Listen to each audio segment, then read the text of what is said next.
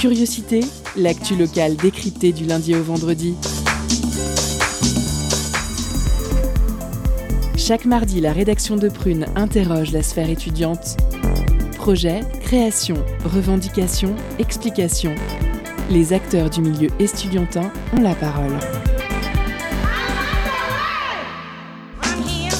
Curiosité, c'est sur Prune 92 FM de 18h à 19h.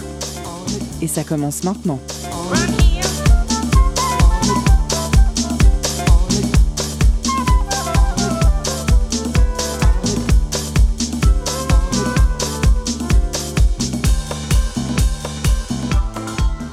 Bonjour à toutes et à tous, nous sommes le mardi 15 mars 2022. Bienvenue dans cette nouvelle édition de Curiosité. Vous êtes bien sur Prune 92 FM. Pierre n'étant pas là, c'est donc moi qui le remplace ce soir à l'animation. Je suis donc très heureuse de vous retrouver, d'autant plus que j'ai dans mes tiroirs plein d'anecdotes à vous raconter. Je ne sais pas ce que vous avez fait de votre côté ce week-end, mais moi, en ce moment, j'ai décidé d'être corporate NowNet ou NowNet corporate, mais à fond. Alors vous ne voyez peut-être pas ce dont je veux parler, évidemment, puisque je viens d'inventer cette expression, oui, je suis comme ça, mais surtout je suis persuadée qu'on est tous pareils à vouloir chercher ailleurs ce qu'on a déjà à portée de main.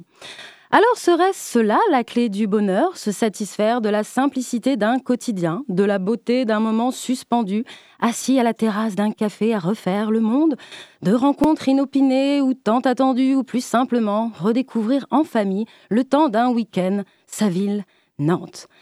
Ah, Nantes, tes rues pavées, ton architecture, les remparts de ton château, ta tourlue, ton éléphant cracheur d'eau, ton carrousel, de monstres marins inspirés de l'univers de Jules Verne, ton lieu unique et son photomaton, tes petits beurres, ton voyage, ta ligne verte, ton île de Versailles et ses bateaux électriques, tes bars, tes concerts, et j'irai même plus loin, ton culture barbare. D'ailleurs, je salue au passage David Milbeau. Mais surtout, tes Nantais qui m'ont accueilli chaleureusement il y a dix ans. Ah, Nantes, la romantique, l'onirique, la majestueuse, la folle, je t'aime. Bon, je m'égare, je m'égare. Ils sont aussi nantais d'adoption et ils sont à mes côtés ce soir. Antoine, bonsoir Antoine. Bonsoir. Pauline, qui va nous rejoindre. Marion, qui est parmi nous. Bonsoir. Bonsoir. Et Seb à la réalisation de cette émission. Bonsoir Seb. Bonsoir. Au programme de ce mardi 15 mars 2022, nous recevons pour l'entretien Virginie Adan, qui est maîtresse de conférences en histoire moderne à l'Université de Nantes. Elle sera accompagnée de deux étudiants en master d'histoire, civilisation et patrimoine, afin de nous parler de la soirée ciné-débat du 5 mars sur le film L'échange des princesses. Ce film est donc suivi d'un échange avec les spectateurs sur différentes thématiques telles que la question de genre, le rôle des femmes dans la politique et les relations diplomatiques des puissances européennes au XVIIIe siècle. Puis, euh, pour le focus du mardi, à l'occasion des semaines euh, d'éducation contre le racisme et toutes les formes de discrimination, nous recevons Michel Cavé, responsable de la section ciné-débat de l'ALKEP. Alors, je ne sais pas si je le prononce très bien, en tout cas, je sais que c'est l'amicale laïque Carquefou Éducation Populaire. Nous parlerons avec lui de la soirée ciné-débat aussi, organisée autour du film Mustang, mais aussi de son collectif.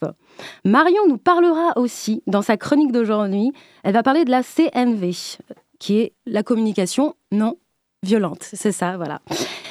Je n'oublie évidemment pas la pause cadeau tant attendue, oui, de 18h30, donc soyez au taquet. Allez, c'est parti. Curiosité, c'est maintenant. Installez-vous bien confortablement. On est ensemble jusqu'à 19h. Culture, questions sociales et politiques, environnement, vie associative. On en parle maintenant dans l'entretien de curiosité.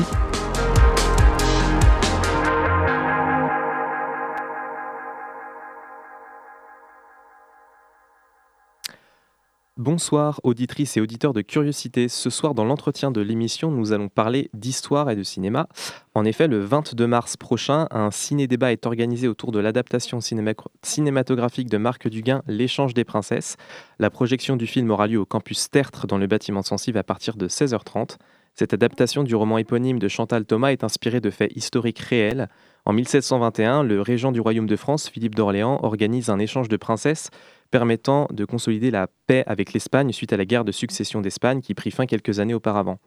Deux mariages sont ainsi mis en place, l'un entre le jeune Louis XV avec la petite infante d'Espagne, Anna Maria Victoria, tous deux âgés de 11 et 4 ans, le second unissant la fille du régent Mademoiselle de Montpensier, 12 ans, et Don Luis, 15 ans, héritier du trône d'Espagne. Afin de revenir sur une approche historique des différents thèmes et enjeux soulevés dans le film, nous recevons Salomé euh, Saubois et Cassandre Sénard, toutes les deux euh, étudiantes en master d'histoire, civilisation et patrimoine à l'Université de Nantes. Ce sont elles qui organisent le ciné-débat du 22 mars à leur côté. Virginie Adan, maîtresse de conférences en histoire moderne à l'Université de Nantes, qui les accompagne lors de l'événement, est également avec nous euh, ce soir. Bonsoir à vous trois et merci beaucoup d'avoir accepté euh, l'invitation. Bonsoir, merci. Alors euh, tout d'abord, pour, pourquoi, tout simplement, une question un peu simple, pourquoi avoir choisi d'organiser un ciné-débat sur ce film en particulier? Alors, je vais faire un sale coup à mes étudiantes de master, mais parce que c'est pas mon idée, ce ciné-débat, c'est elles qui m'ont écrit pour me dire on veut faire ce ciné-débat. Euh, ils m'ont demandé d'y participer, ce que j'ai accepté volontiers, mais c'est pas mon idée, donc je vais les laisser euh, expliquer ça. Donc euh, Cassandre et Salomé, je vous laisse, je vous laisse nous expliquer d'où est venue cette idée. En fait, nous, on est cinq à la base pour ce projet. Donc, on doit organiser un projet avec la fac. Et on a dit, on va faire un ciné-débat. Il y avait plusieurs films en tête. Et on a choisi L'échange de princesses.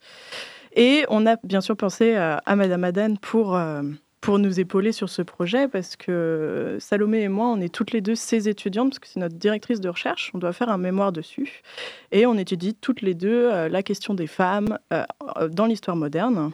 Et donc, euh, qui de mieux pour nous épauler sur ce projet que, que Madame Adan Alors voilà, je voulais justement vous demander quels sont les sujets soulevés par le film qui vous ont semblé pertinents d'aborder au cours de, de ce ciné-débat. Vous nous avez parlé de l'histoire des femmes. Déjà, je vais indiquer, donc pour préciser un petit peu, pour voir la connexion, pour, spécifiquement pour Cassandre et, Salomé, hein, euh, ce qui marche aussi pour certaines des autres étudiantes qui participent à ce projet euh, tutoré, c'est que euh, Salomé travaille sur, sur les migrations d'Ursuline à la Nouvelle-Orléans. Donc on peut se dire pas grand-chose à voir avec l'échange des princesses, mais pourtant, question d'une migration féminine, de, de, quitter chez soi pour aller vers un territoire complètement étranger quand on est une jeune femme, parfois une très jeune femme parfois une très très très très jeune fille quand on est euh, Maria Victoria, euh, euh, infante d'Espagne, hein, bien sûr. Et quant à Cassandre, elle travaille justement sur, là aussi, une question migratoire, sur les migrations de, de princesses et de femmes de la haute noblesse au XVIIe siècle. Et donc, les, les les enjeux euh, diplomatiques aussi qui, viennent, qui accompagnent ces déplacements de princesses à travers toute l'Europe. Quelque chose que, à quoi on pense pas forcément en fait au départ quand on, quand on pense à la diplomatie euh, au, euh, au XVIIe ou au XVIIIe siècle voilà, on va penser à, des, euh, à, des, vieux monsieur avec des perruques un peu spectaculaires euh, qui, vont, euh, qui vont essayer de décider du sort du monde dans des, dans bureaux assez guindés. On ne pense pas du tout aux femmes. Les femmes sont interdites de séjour dans ces, dans ces territoires-là, on pourrait se dire.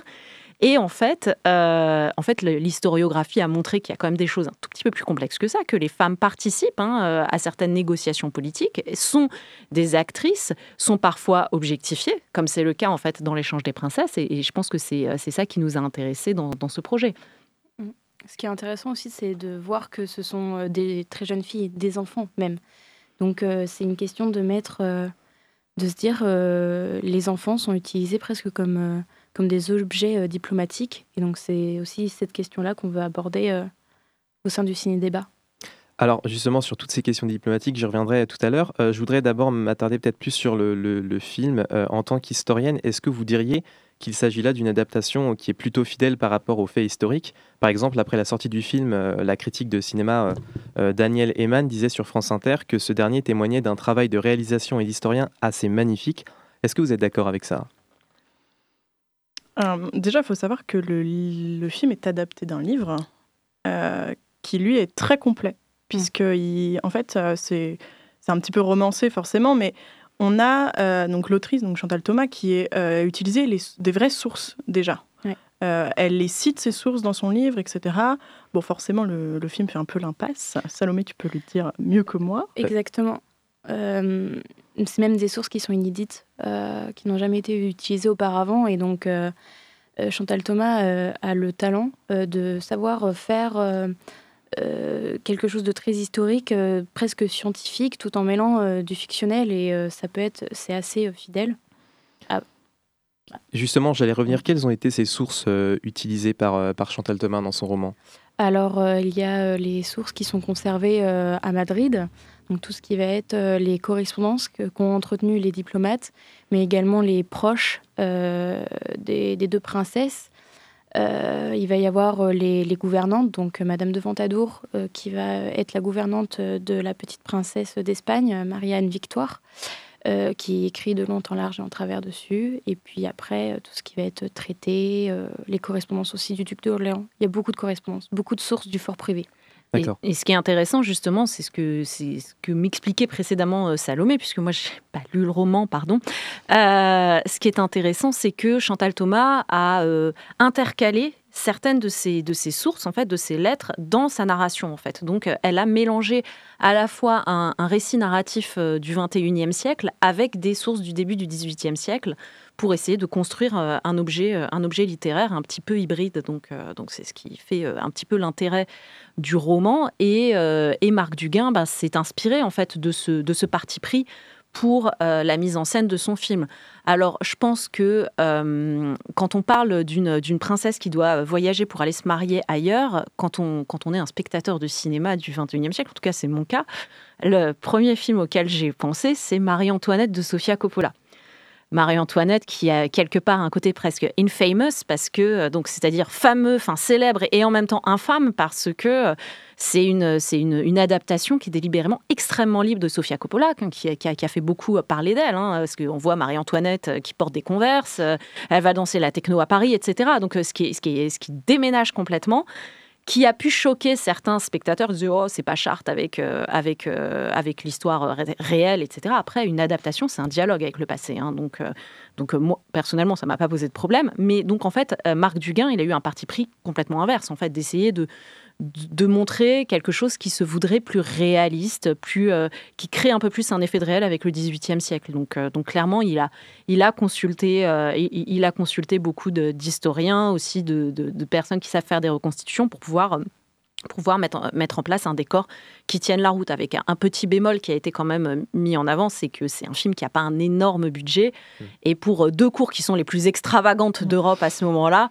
c'était difficile de, de, de, mobiliser euh, assez de moyens pour, pour mettre en scène cette extravagance. Mais voilà. Alors sur le point de vue historique, j'ai rapidement évoqué la guerre de succession d'Espagne tout à l'heure, mais est-ce que vous pourriez peut-être revenir sur cet événement? Euh, alors, je ne vais pas faire un cours d'histoire non plus, mais euh, est-ce que vous pourriez revenir sur cet événement et nous, expliquer peut-être euh, plus en détail quel était le contexte historique qui a amené notamment les deux royaumes à, conclure cette double alliance matrimoniale? Alors, bon, sauf si vous voulez vous lancer. déjà, ce qu'on peut dire, c'est que le royaume d'Espagne, avant l'arrivée donc de Philippe IV, avait un roi, donc Charles II, un roi qui était malheureusement victime de la trop grosse consanguinité. Et donc, qui dit grosse consanguinité dit euh, forcément pas de descendance. Donc, à sa mort, il faut chercher un héritier. Et donc, on choisit euh, donc le futur Philippe IV, qui est le fils de Louis XIV.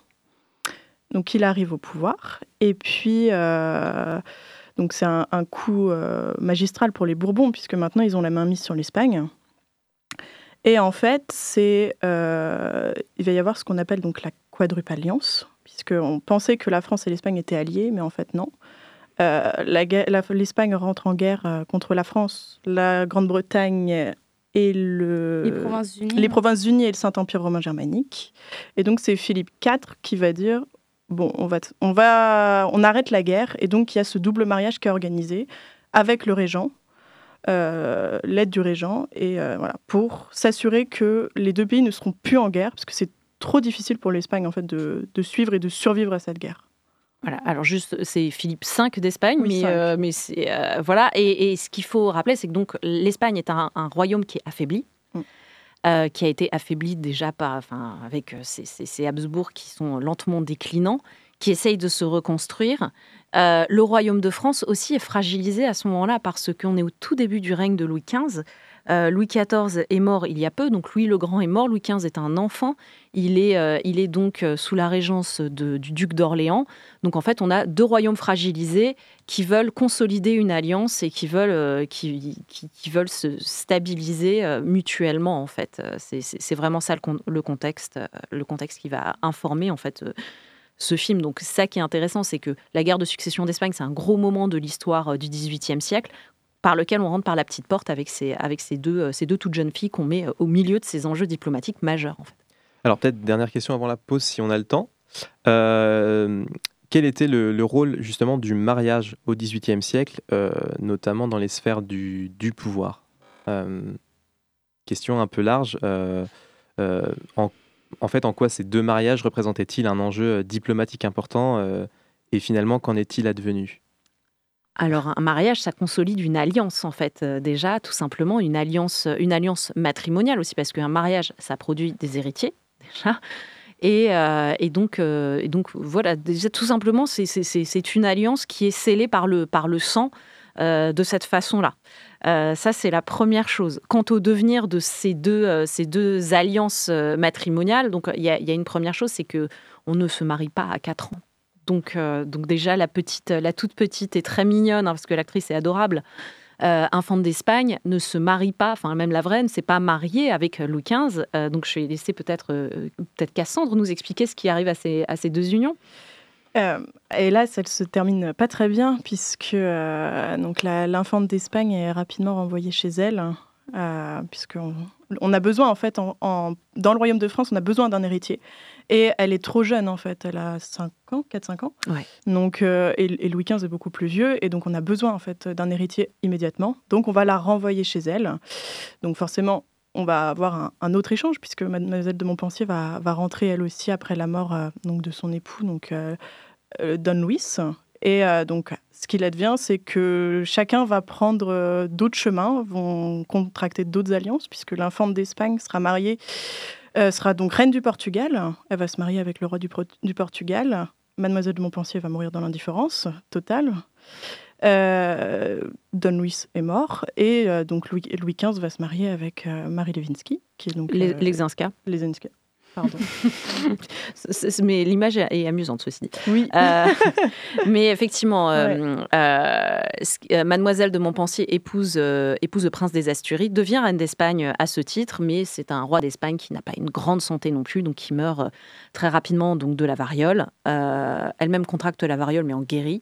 Et ensuite, elle est renvoyée chez elle euh, en tant que, veuve d'un roi d'Espagne, mais euh, absolument plus reine d'Espagne. Donc c'est quelque chose qui sombre dans l'oubli. Ce qui est intéressant aussi symboliquement, c'est que c'est une alliance complètement extravagante qui a mis, euh, qui, a instrumentalisé des très jeunes jeunes filles et puis qui finalement a été un coup d'épée dans l'eau et n'a pas servi à grand chose. Donc en fait, elles ont été instrumentalisées pour pas beaucoup de choses. Voilà. Une petite pause musicale et on repart on repart avec toi après, c'est ça? C'est ça. C'est ça. Eh bien, écoute, euh, on va écouter. Euh, j'espère ne, pas écorcher euh, le, le, titre. On va écouter Thy Will et de Lila Ike.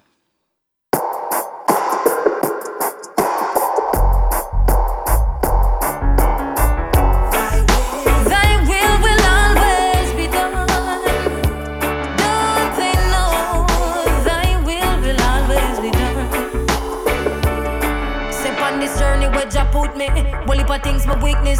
Negative thoughts and I play with like a sickness. Now the youth them have a eat list on every stall and most business. Helicopters are circle round the you like a frisbee. Unsolved mystery, my dog can't find picnic. Message in the music is the only way to fix it. I say word, sound power, lift your hand up if you're with me. Now go make them trick quick out, but now repeat the history. I said word.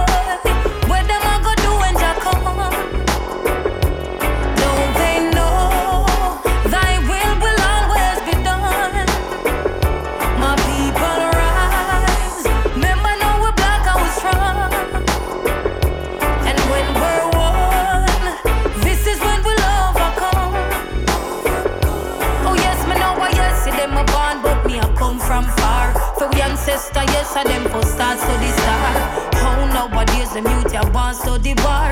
A nation where so sweet it just a get so bizarre. Be deep, look good and then you might spot the stars. Some go bleach it out now this a get too far. The want for worship possessions, house and car. No me not go wrong because of me and Judge Apar. I say whoa.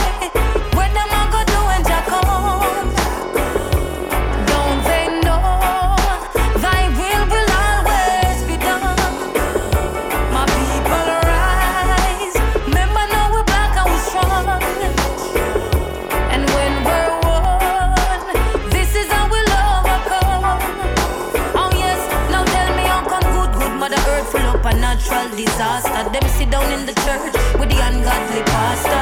Not changing up about your rape off your daughter. Brother kill brother, could they all that no call for? Just watch your back when you walk, climb up the ladder. Frightened fi see your friend, them want to put you in a blaster.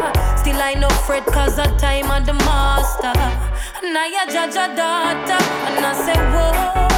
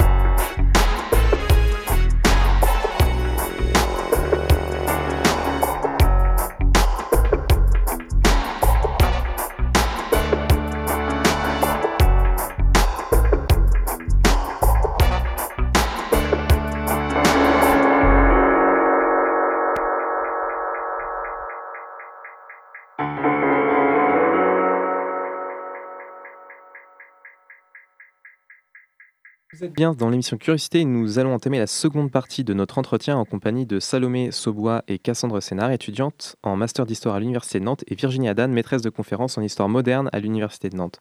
Elles organisent le 22 mars prochain un ciné-débat sur le film L'échange des princesses de Marc Duguin sur le campus du Tertre. Elles reviennent avec nous ce soir sur les différents thèmes et enjeux historiques présentés euh, par ce film.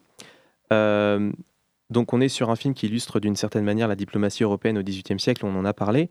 Euh, au-delà du mariage, euh, est-ce que vous pourriez nous expliquer un peu comment se déroulait la, diplomatie européenne de l'époque? Quels étaient les autres biais diplomatiques euh, à cette époque? Alors, c'est une question qui est... très large, j'en Et extrêmement vaste. Hein. C'est la diplomatie, si vous voulez, c'est c'est quand même une, une, pratique qui au départ repose sur sur des sur des personnages qui ont été formés pour ça, hein, sur des ambassadeurs notamment qui sont, euh, qui sont échangés. Il y a des échanges d'ambassades d'un territoire à l'autre qui euh, vont mener des négociations. Euh, donc, donc c'est en général des métiers qui sont évidemment, c'est pas même en général, c'est tout le temps des métiers extrêmement masculins, hein, donc qui vont qui vont être qui, qui, vont être fermés hein, aux personnages féminins. Donc c'est ça qui est intéressant, c'est qu'on a une diplomatie qui peut se jouer à plusieurs niveaux. Une, diplomatie officielle, en fait, euh, donc euh, avec des négociations menées par des ambassadeurs, mais aussi euh, des des négociations qui peuvent se faire en sous-main, qui reposent cette fois-ci sur des réseaux, euh, des réseaux familiaux euh, ou des réseaux de connaissances. Et c'est là que euh, les femmes peuvent entrer en ligne de compte comme actrices de la diplomatie. Ce qui est un peu moins le cas dans les personnages qui sont dans l'échange des princesses, hein, puisque dans l'échange des princesses, c'est des, des, des, jeunes filles qui sont instrumentalisées. Mais là, je vais me tourner vers, vers Cassandre, qui va pas aimer ça. il arrive que des femmes aient un rôle diplomatique, pour le coup, vraiment actif. Oui, parce qu'en fait, c'est l'un des thèmes centraux en fait, de mon mémoire. Moi, je suis sur le XVIIe siècle. C'est pas la même période, mais on a des similitudes où, en fait, moi, j'étudie ça via les voyages et euh, notamment des voyages familiaux. Et ce qu'on peut dire, c'est que souvent, ces femmes, elle, euh, voyage sous le prétexte de rendre visite à de la famille, puisque forcément c'est des, cercles de noblesse très larges, donc on a de la famille un petit peu partout, et donc on utilise le voyage pour rendre visite à ces membres-là, et euh, éventuellement bah, discuter d'une possible alliance avec tel ou tel membre euh, qui pourrait en fait accroître la puissance de notre famille.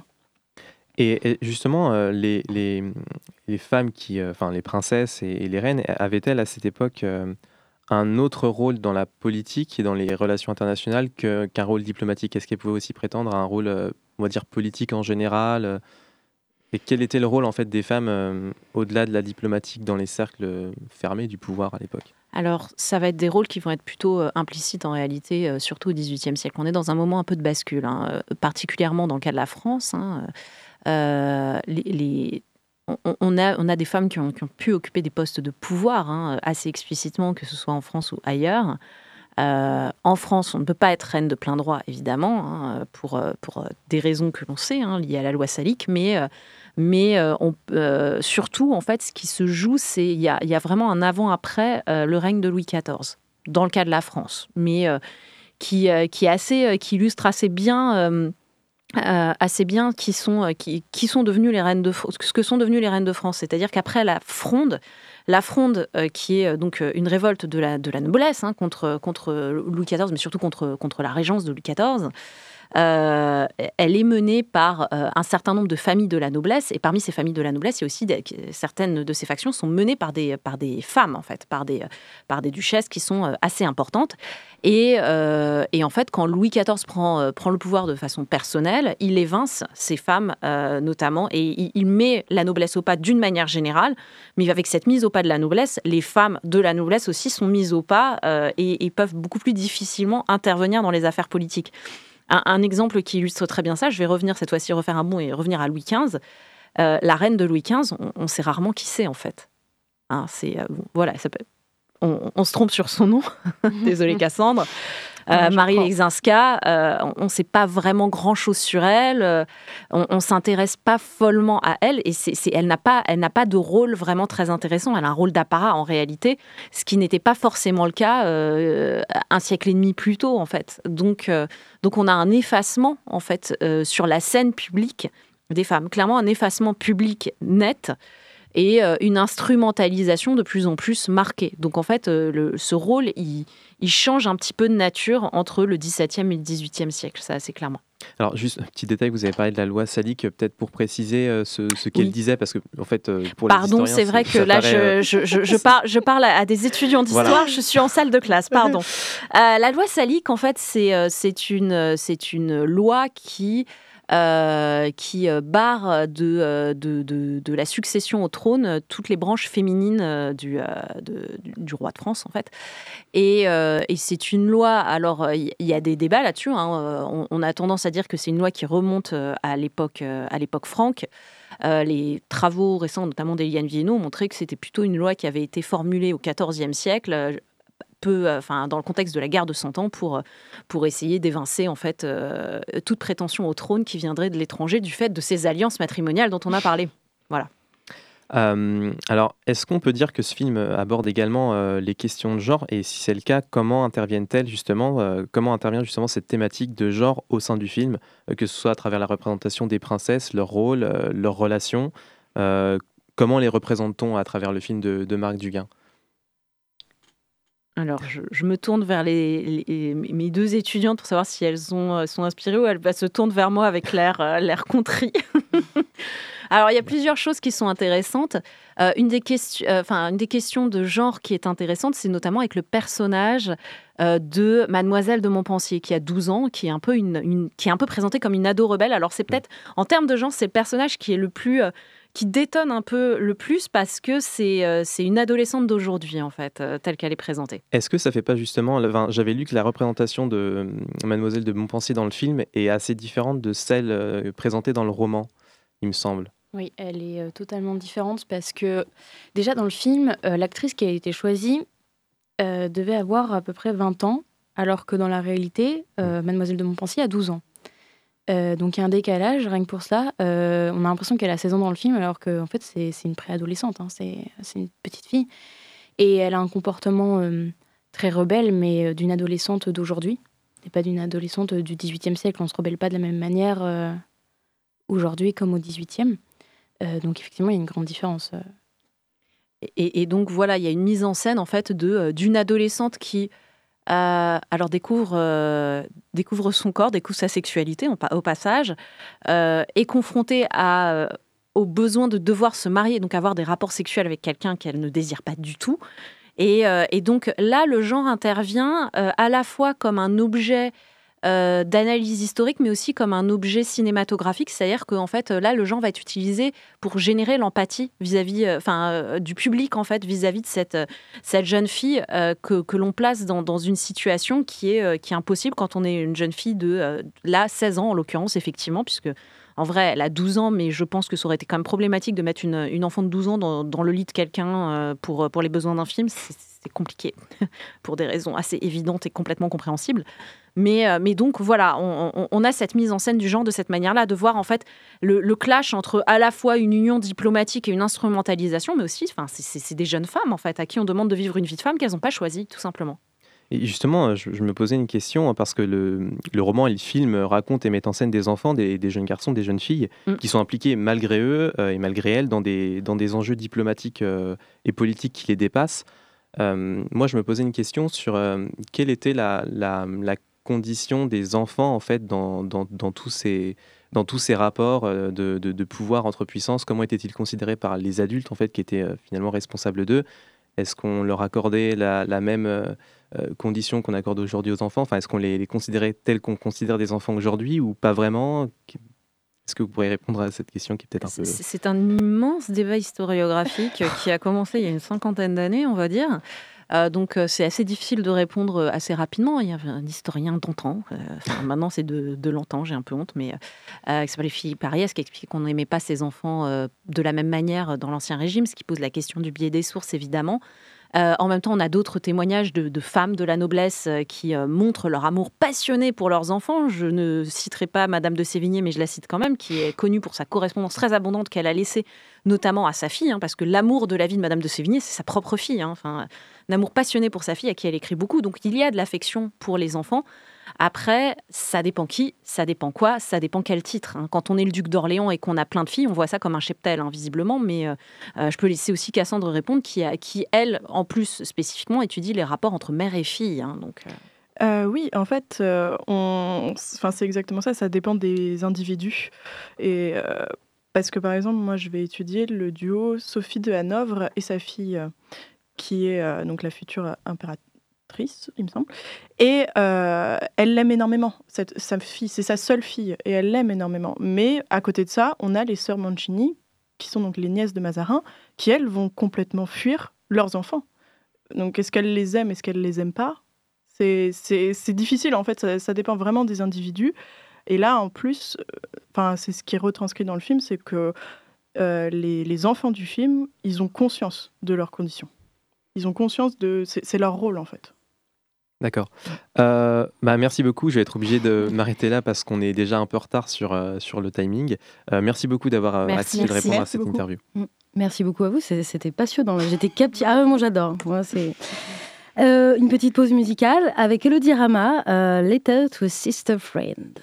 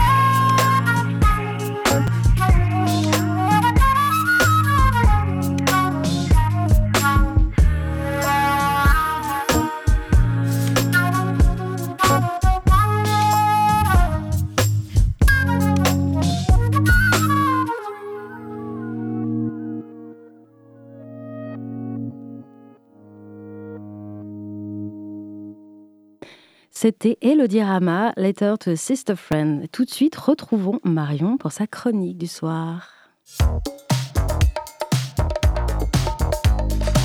Étonnante, perspicace, amusante, actuelle, les chroniques de curiosité.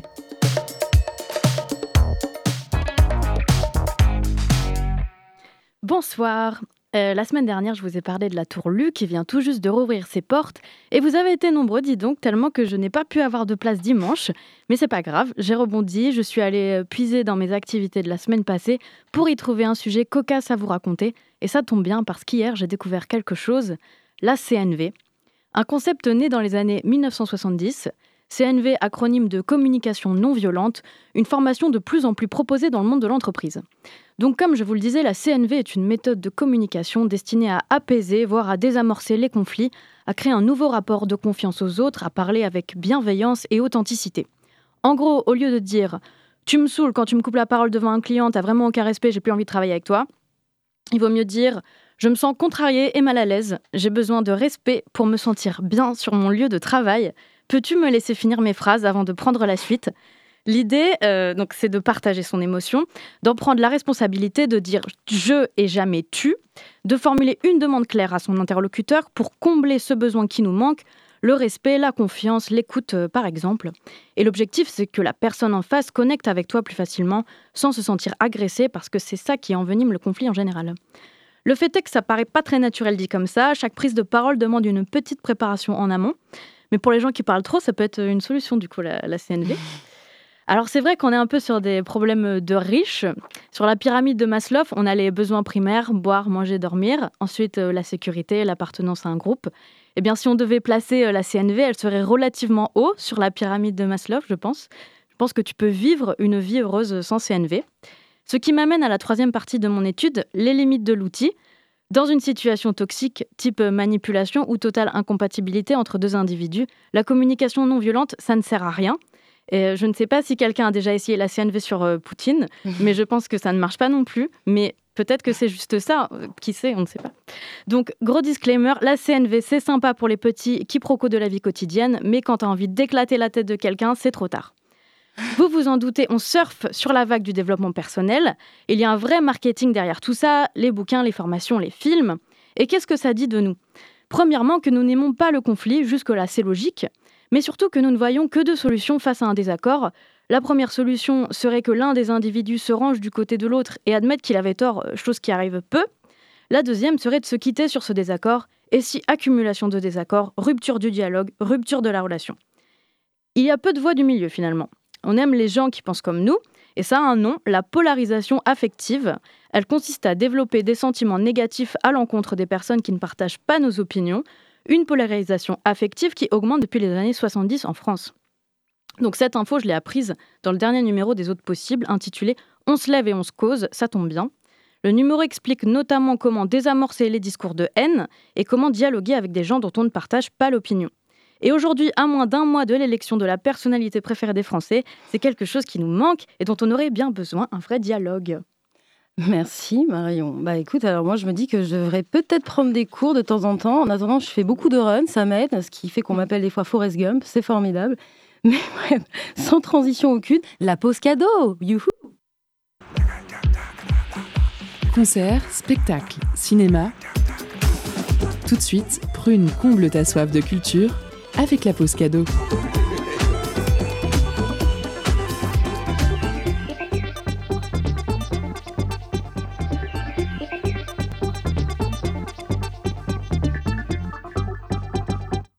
Ce soir, Pruno fait gagner un vinyle de l'album War Is Over par Smokey Joe et The Kid.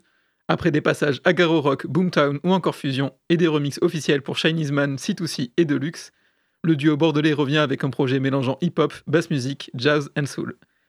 Des morceaux good vibes à l'énergie folle, accompagnés d'une plume et de punchline à la frontière du troll rap. Alors pour emporter votre vinyle, envoyez Pépite en message direct sur l'Instagram de Prune et soyez les plus rapides. Je vous laisse en musique avec Prohibition 3 tiré de l'album.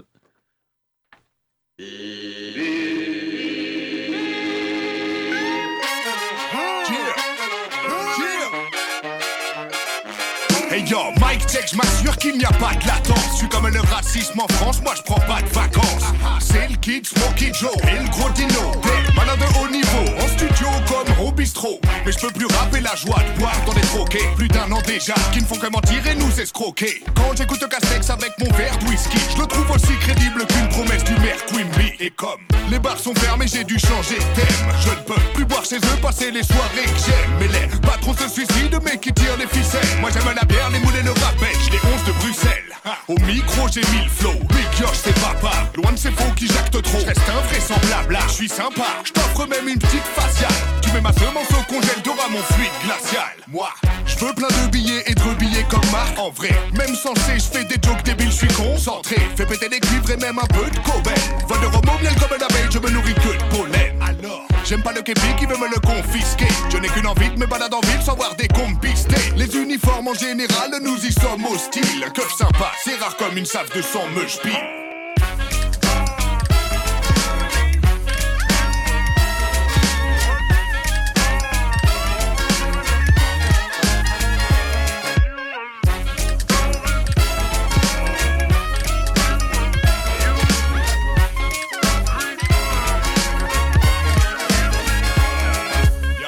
Jaune et du bleu, ça fait du vert. Gilet jaune et uniforme bleu, ça fait des faits divers.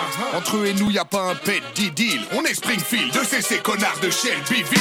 Quand j'étais au collège, je n'aimais pas la SVT. Aujourd'hui, je n'aime pas Alliance ni SGP. Donc nique Madame Kebab pour tant de raisons. Mais je suis un homme d'honneur, j'asperge de ma sauce blanche maison. Faut que j'arrête de parler de ça. De teaser de bouffe, vu qu'il y a plus de resto de bar, ni de concert, ni de vie, c'est ouf. C'est pas les élus qui vont se faire baiser, mais tous ceux qui tapent dans ces enseignes au rideau de faire baisser. Vu que 2020 n'était pas bonne du tout, j'ai peur de la prochaine comme d'un prochain album du bout. Je rêve d'une free party dans une Élysée sans sous Gros concert du Saiyan avec tous les membres du crew. Nique les live streams, j'en ai marre. Je veux sortir teaser. Ne me dis pas que c'est trop politisé, je veux juste boire. Qu'on me dise la vérité, donc ce que les politiques font pas. Moi je voulais juste pouvoir faire un prohibition 3. Tout ce qu'on demandait. Pouvoir faire la fête, voir avec des copains, mais pour masquer leur incompétence médicale, ces connards ont préféré tout fermer. Alors les bars, c'est fermé, les restos, c'est fermé, les salles de concert, c'est fermé, tous les lieux d'amusement, c'est fermé. Rendez-nous la fête, bordel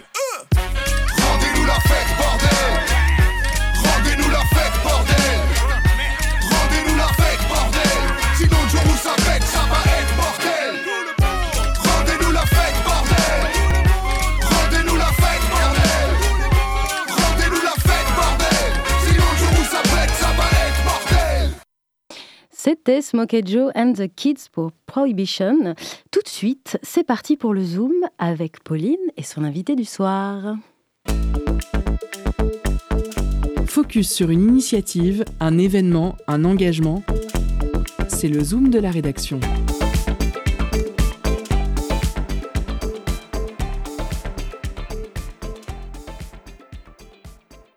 Ce soir, dans les focus de l'émission, nous nous penchons sur une initiative du collectif Cinétique qui propose des projections de films suivies de débats. Dans le cadre de la semaine d'éducation contre le racisme et toutes les formes de discrimination, qui, euh, qui passe du coup du 21 au 28 mars 2022, euh, nous allons aujourd'hui recevoir Michel Cavé, responsable de la section Ciné-Débat, pour nous parler du film Mustang. Michel, bonjour. Bonjour. Pouvez-vous nous parler de quelle initiative est né le collectif Cinétique et quel rôle y jouez-vous?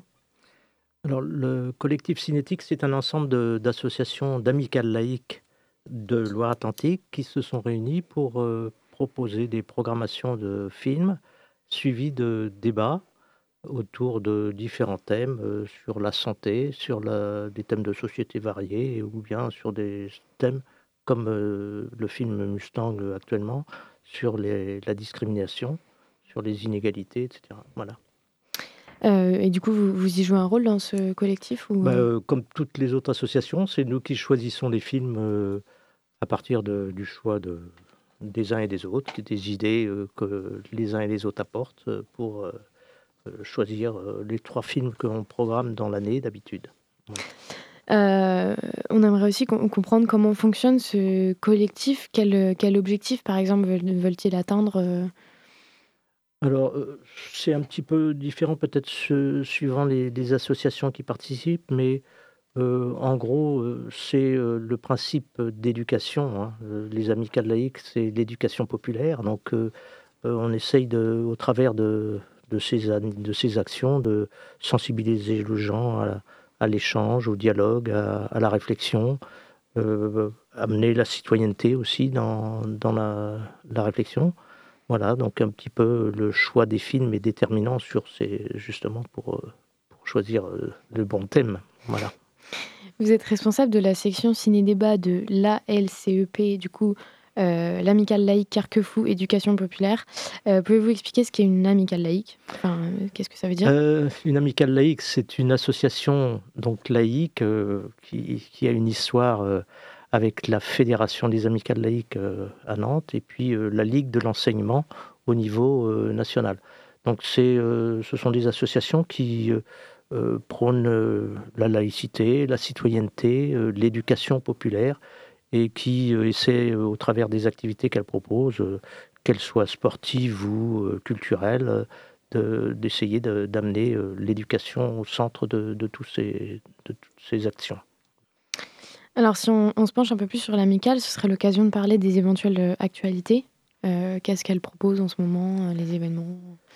Euh, La principale, c'est celle de, des projections là, de, de, de ciné-débat, euh, donc autour de la, des semaines euh, de l'éducation contre les discriminations et des inégalités. Hein, donc c'est autour de ce thème qu'il y a plusieurs programmations un peu dans tout le département, dans différentes amicales.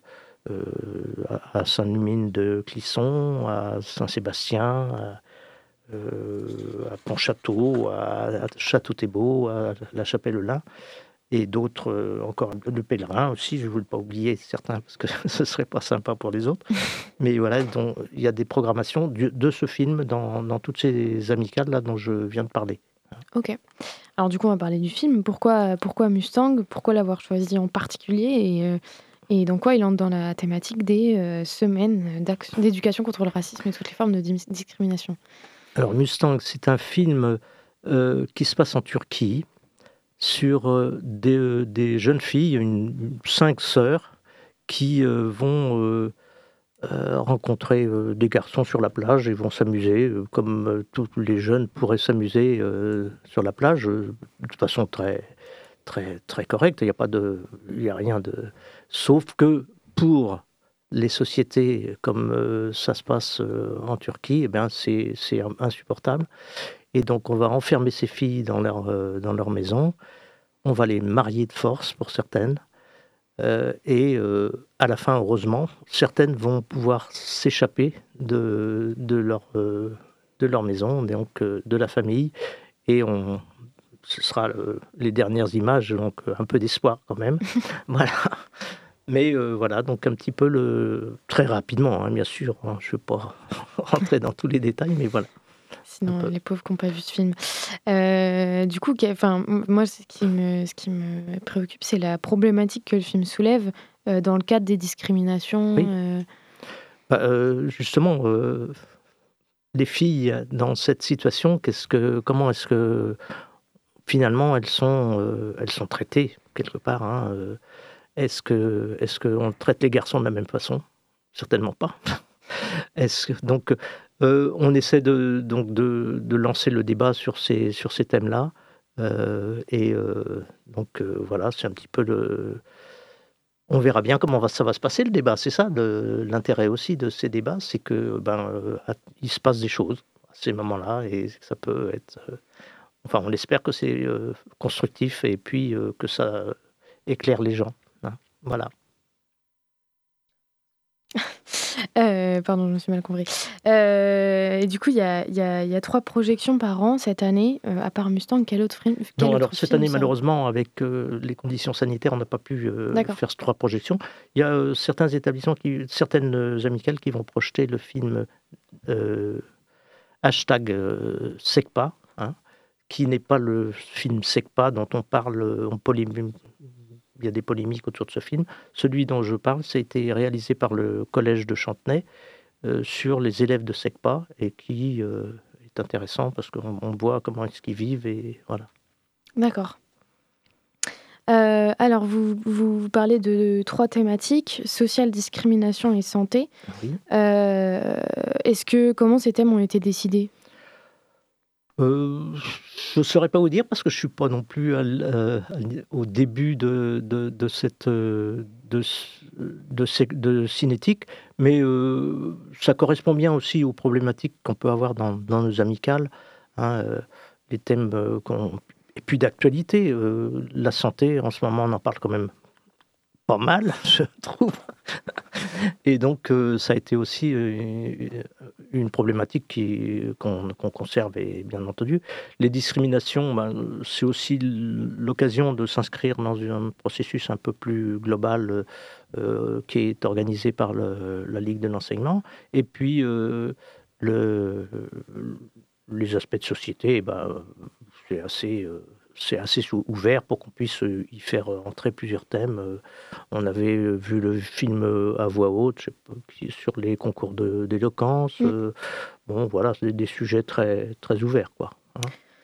Alors, il y a écrit sur. enfin, les thématiques sont choisies, donc les thématiques de social et de discrimination sont choisies par vous. Et il y a écrit que Harmonie Mutuelle choisissait le thème de la santé. Voilà. Alors, c'est un partenaire qui nous permet de, qui aide au financement, parce que malgré tout, c'est une opération qui coûte. Hein. Quand on diffuse un film en faire devant du public, il faut payer des droits. Donc, euh, le, les associations donc, euh, sont obligées de participer à ça. Et Harmonie Mutuelle euh, donne un peu de sous pour, pour faire des affiches, des choses comme ça, donc, qui, qui allègent un petit peu notre, nos finances. Quoi. Voilà. Alors, dernière question, vous proposez également des actions dans les milieux scolaires. Est-ce que vous pouvez nous en dire plus sur l'intérêt, les discussions que vous pouvez avoir? Alors, dans, dans les associations, on a effectivement des, des activités euh, en milieu scolaire. Euh, par exemple, à Carquefou, on a une, une section de l'amicale qui fait, s'appelle Coup de pouce et qui intervient dans les écoles pour faire de l'accompagnement scolaire avec les élèves, enfin certains élèves qui ont besoin d'accompagnement, et leur famille. C'est ça qui est important. Et donc, euh, voilà. Mais il y a, dans toutes les associations, il y a d'autres opérations de ce type ou de euh, le, tennis de table qui intervient euh, pour, dans les écoles pour montrer aux élèves comment on peut pratiquer le sport ou des choses. voilà. Donc, il y a, il y a beaucoup d'activités variées qui vont en direction de l'éducation des jeunes.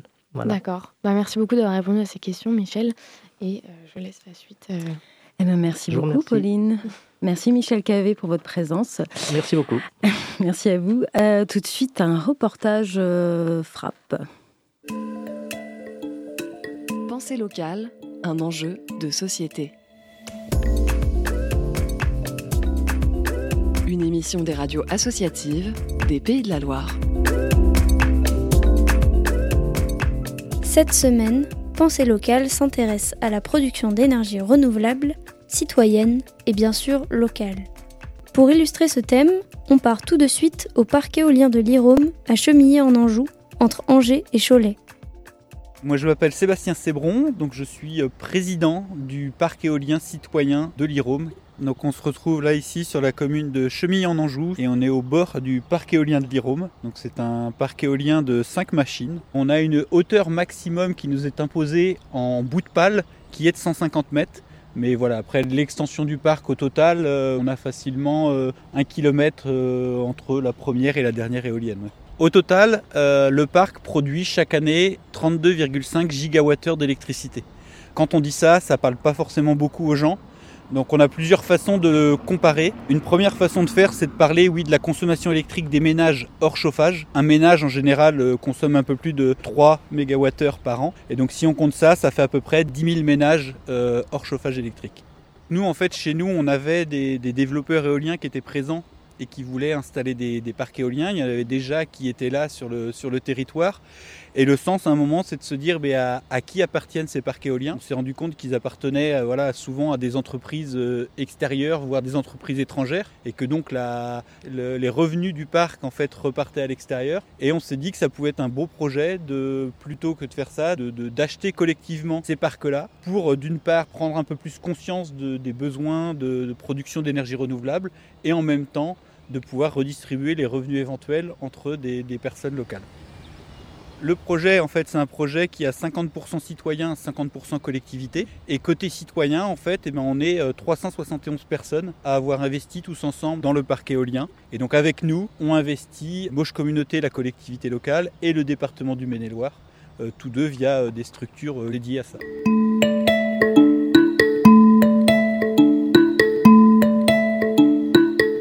On est accompagné aussi par euh, Énergie Partagée, qui est une structure nationale en fait qui fédère un peu tous ces projets citoyens. Donc ils nous aident à monter le projet, ils nous accompagnent, mais en plus ils récupèrent des fonds auprès de citoyens de la France entière en fait. Et après, ça leur permet d'investir dans des projets. Donc ils ont aussi investi euh, dans notre projet euh, aux côtés des citoyens locaux. Au niveau de la redistribution de l'électricité, d'un point de vue plus financier, nous on revend notre électricité à Enercop, donc il y a une coopérative aussi qui ne vend que de l'électricité qui provient de sources d'énergie renouvelable. Et avec eux, on a créé une marque locale, Électricité des Mauges, pour que en fait des gens qui sont là localement prennent cette euh, marque d'électricité et du coup, par leur facture d'électricité, payent l'électricité qui est produite ici. Donc on a un circuit court euh, d'un point de vue financier. Par contre, d'un point de vue technique, en fait, l'électricité, elle va dans le réseau avec toutes les autres sources d'énergie qui existent la spécificité du parc de l'Irôme, c'est que c'est notre deuxième parc en tant que collectif citoyen dans lequel on investit. On avait investi déjà dans le parc de la Jacterie, donc on avait déjà l'expérience de ce premier parc-là. On a un cas un peu particulier parce qu'en fait, on avait un développeur qui avait déjà fait toutes les études techniques en amont. Donc là, nous, les principales difficultés, ça a été d'être reconnu comme un acheteur potentiel, montrer qu'on était capable de réunir les sommes nécessaires pour investir, et nous, monter en compétences, apprendre, parce qu'on n'y connaissait rien, on n'est pas de ce milieu-là. Donc ça a été ça les principales difficultés pour arriver à mener à bien le projet. Les collectivités sur ce projet-là n'ont plus aidé pour en fait euh, crédibiliser le projet et voilà montrer que auprès des, vendeurs que s'ils voulaient travailler dans l'éolien par chez nous, bah, il fallait qu'ils fassent avec les citoyens et les collectivités que c'était important pour nous.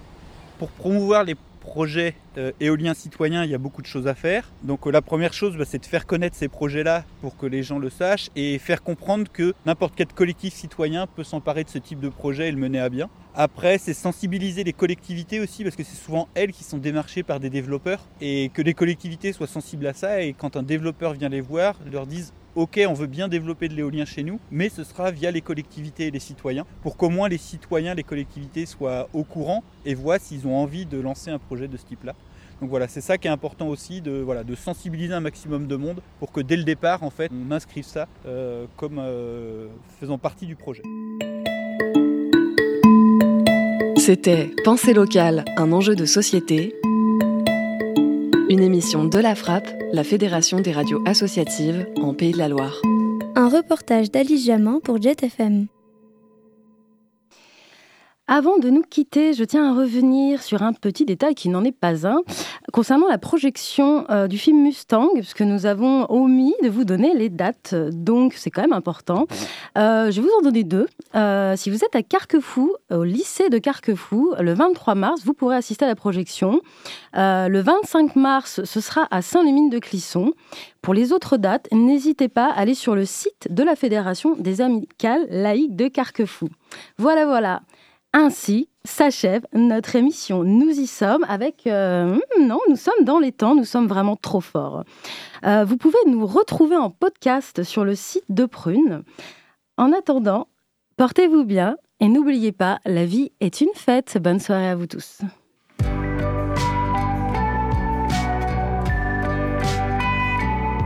Pour écouter ou réécouter Curiosité, rendez-vous sur le www.prune.net.